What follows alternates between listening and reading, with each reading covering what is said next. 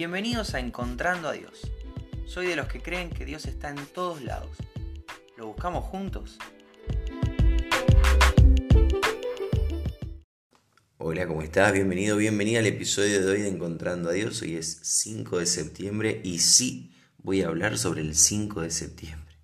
Vengo desfasado un par de días, vengo atrasado un par de días, me costó subir eh, en el fin de semana, pero acá estamos poniéndonos al día. Te quiero contar dónde me encuentro a Dios hoy. Bueno, me vas a escuchar hablando bastante del retiro porque la verdad es que fue impresionante. Pero bueno, tuvimos sábado y domingo full, full. Nunca en mi vida había compartido la palabra tantas veces en tan poco tiempo de forma formal. ¿sí? Nunca, nunca había predicado formalmente tantas veces. Creo que lo hice cuatro o cinco veces en el fin de semana, entre sábado y domingo. Y tal vez para, un pastor o para un ministro eh, es algo cotidiano, pero para mí no, es una locura haberlo hecho tantas veces. Eh, y bueno, fue, fue increíble. Aparte de eso, nos quedamos el sábado a la noche hablando con un amigo hasta tarde Ahí en el retiro se habían dormido todos y nos quedamos hablando como hasta las 4 de la mañana. Me levanté a las 7 y media, así que dormí un poquito.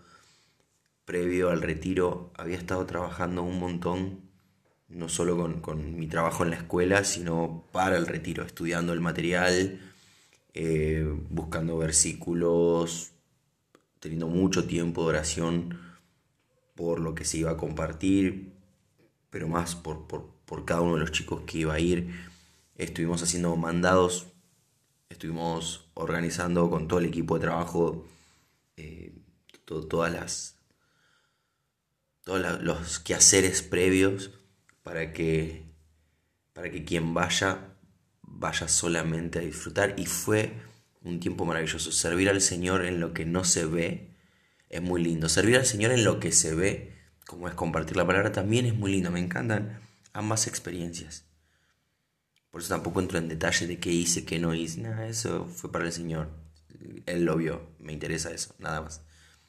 Pero bueno, sí me pasó que anoche llegamos un poco tarde a casa, era un viaje de dos horas y se volvió unas tres horas y media más o menos por la ruta, por, por los desvíos y bueno, fue el proceso que nos tocó y está bien, no hay problema, no renegamos de eso, porque también forma parte, de, la vuelta a casa también forma parte del viaje. Pero anoche, a última hora, cuando me bajó la adrenalina de, de toda la experiencia, de todo el fin de semana, me bajó un sueño terrible. Me vení con agua calentita, comí comida calentita en la cama, comí en la cama, estaba destruido. Y me fui apagando despacito hasta que dije, bueno, no doy más. Y me dormí. Hoy me levanté muy temprano para ir a la escuela. Y acá estoy. Corriendo con, algunas cosas del día y demás. Y está bien. Sigo teniendo la, la sonrisa de ayer, la sonrisa del sábado dibujada en la cara. Estoy chocho, estoy muy feliz pero el cuerpo está cansado. En este momento me voy a poner a cocinar mientras André eh, se relaja un rato y me voy a ir a dormir temprano porque realmente estoy, estoy muy cansado. Pero no te digo esto como para que digas, oh, pobre Miguel, qué, qué buen siervo que es, cómo labura. Ay, un aplauso para Miguel, mira cómo trabaja o a mí dejar de llorar es lo más normal del mundo, trabajar y estar ocupado. No, no quiero ni aplausos ni, ni nada de eso. Estoy bien con lo que hice, pero me encuentro a Dios en esta sensación. Tal vez yo soy un poco más exagerado que lo que dice Pablo en 2 Corintios 4. Pablo está realmente atormentado. Todo el mundo lo quiere matar, lo corren de todos lados. Ya estuvo preso, ya fue latigado, se tuvo que ir corriendo de varios lugares. Y él escribe de él y de su equipo y dice, estamos afligidos en todo, pero no agobiados, perplejos, pero no desesperados, perseguidos, pero no abandonados, derribados, pero no destruidos. Llevamos siempre en el cuerpo por todas partes la muerte de Jesús, para que también la vida de Jesús se manifieste en nuestro cuerpo. Ellos se sentían felices de cómo el cuerpo exterior estaba siendo apaleado por el Evangelio. Te das cuenta que la comparación no tiene nada que ver, yo solamente tengo un par de ojeras y, y un poco de tos. Estos tipos estaban dejando la vida en la cancha realmente por predicar el Evangelio, por predicar la buena noticia de Jesús, por predicar la salvación en el sacrificio de Cristo. Los versículos 15, 16 y 17 dice, porque todo esto es por amor a ustedes, para que la gracia que se está extendiendo por medio de muchos haga que las acciones de gracias abunden para la gloria de Dios. Por tanto, no desfallecemos. Antes bien, aunque nuestro hombre exterior va decayendo, sin embargo, nuestro hombre interior se renueva de día en día, pues esta aflicción leve y pasajera nos produce un eterno peso de gloria que sobrepasa toda comparación. Y me doy cuenta que soy realmente exagerado. Que el hecho de que yo esté un poquito cansado o que necesite una horita más de sueño no tiene nada que ver con lo que estaban haciendo estos tipos. Y qué clara, qué clara que la tenían. Nosotros hacemos todo esto por amor a ustedes. Y esa gracia que ustedes están disfrutando y que se va propagando y contagiando, porque les estamos predicando y asimismo ustedes están predicando a otros, porque esa buena noticia que nosotros recibimos se la damos a ustedes y ustedes la recibieron y se la dan a otros. Eso da acción de gracias para la gloria de Dios. que cuando recibís la buena noticia de que ya no te vas al infierno, que ahora hay vida eterna junto al Padre, que ahora hay salvación, de que ahora hay paz entre Dios y los hombres, no te queda otra que darle gloria y gracias a Dios por terrible sacrificio, por terrible plan de redención de la humanidad. Entonces dice, todo lo que hacemos nosotros, todo esto que nos está destruyendo físicamente, lo hacemos por amor a ustedes y eso está haciendo que Dios reciba más gloria. Nosotros damos la gloria a Dios por cómo ustedes se convierten. Ustedes aceptan esta salvación y dan gloria a Dios porque están felices. Y están tan felices que se la comparten a otros. Y estos otros también están tan felices y dan la gloria a Dios por eso. Y el que se lleva el aplauso al final es el Señor. Y me gusta esta parte. Por tanto, no desfallecemos. Antes bien, aunque nuestro hombre exterior va decayendo, ellos no están hablando de un par de ojeras, no están hablando de un poco de tos, de la voz tomada, no están hablando de un dolor de cabeza, están hablando de, la inminente muerte que les espera, están hablando del dolor físico real, de, de tantos latigazos y piedrazos y la humillación de tener que salir corriendo de todos lados. No los quería nadie estos tipos, porque predicaban una salvación real y no cobraban nada.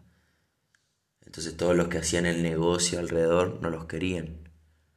Todos los que creían que tenían la posta no los querían. Y ellos que sí tenían la posta decían, bueno, péguenme, escúpanme, me tengo que ir, me voy, me están echando, me voy, no hay problema, pero sigo, sigo, porque nuestro hombre interior se renueva de día en día. Por afuera estoy hecho bolsa, por afuera estoy destruido, pero por dentro, dice Pablo, estoy renovado todos los días, estoy cada vez más joven, estoy cada vez más enérgico, estoy cada vez más enfocado, porque él sabía por qué hacía lo que hacía. Entonces me, encuentro a Dios en esta exageración, donde al principio mi idea era decirte, bueno, yo también estoy destruido, estoy muy cansado, pero me siento joven por dentro, me siento fuerte, enérgico, invencible por el poder de Jesús adentro mío. Y sí me siento así. Pero ¿sabes qué? Mi vida no está en riesgo.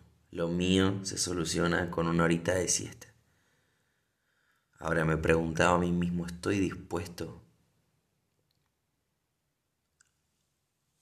a, llevar la buena noticia a todos lados, aunque eso me cueste salud? No te hablo de un dolor de, cabeza, un dolor de cuello, te estoy hablando de, de estar dispuesto a perder la vida para que otros la ganen. Estoy dispuesto a morir llevando la buena noticia de Dios. Gracias a Dios en Argentina no hay persecución. Cuanto mucho te dejarán de hablar, cuanto mucho se te cerrarán la puerta en la cara, cuanto mucho te, se reirán de vos o cuando no estés harán comentarios.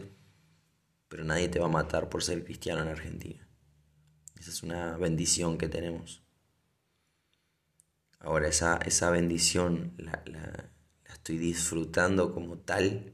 Si, hoy se prohíbe el cristianismo, empiezan a cerrar iglesias, si hoy levantan pena de muerte para todos los hijos de Dios, para todos los que prediquen la cruz de Cristo, para todos los que prediquen a un Jesús resucitado,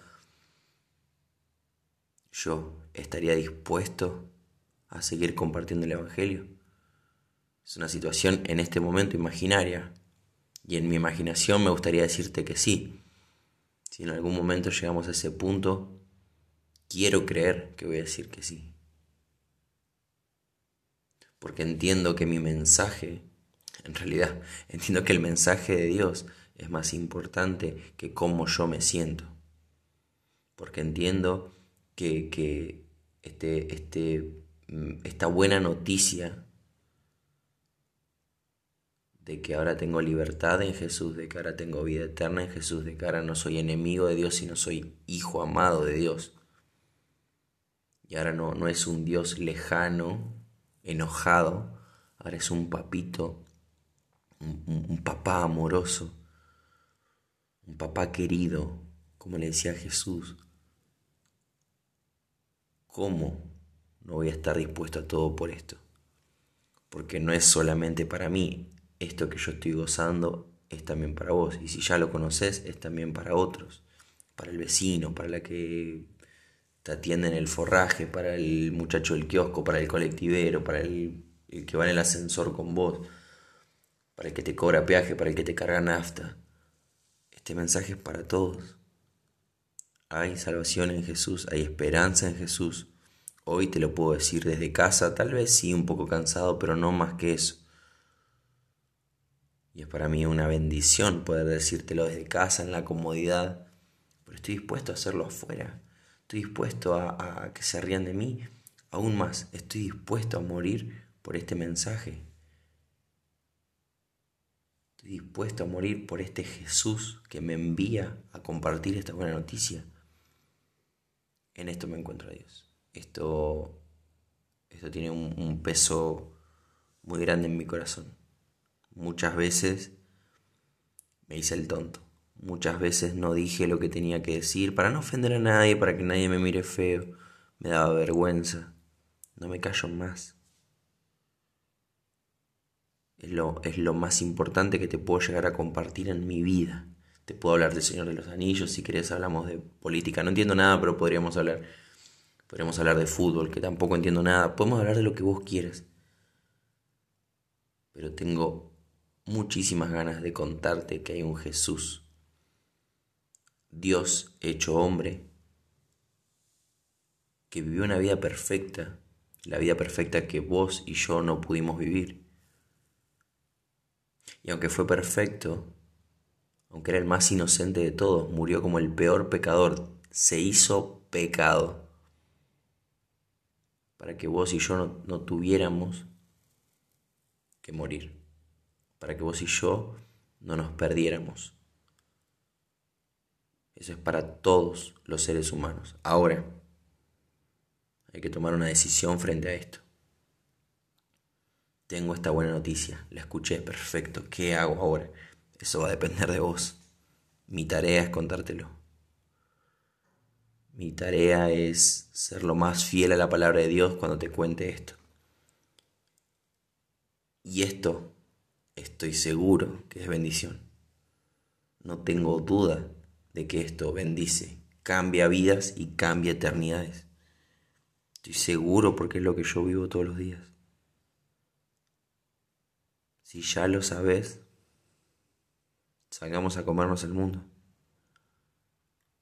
Y si esto es nuevo para vos y llegaste hasta acá, tenés una responsabilidad enorme. ¿Qué vas a hacer al respecto? Te dejo un abrazo bien grande y si Dios quiere nos volvemos a encontrar mañana.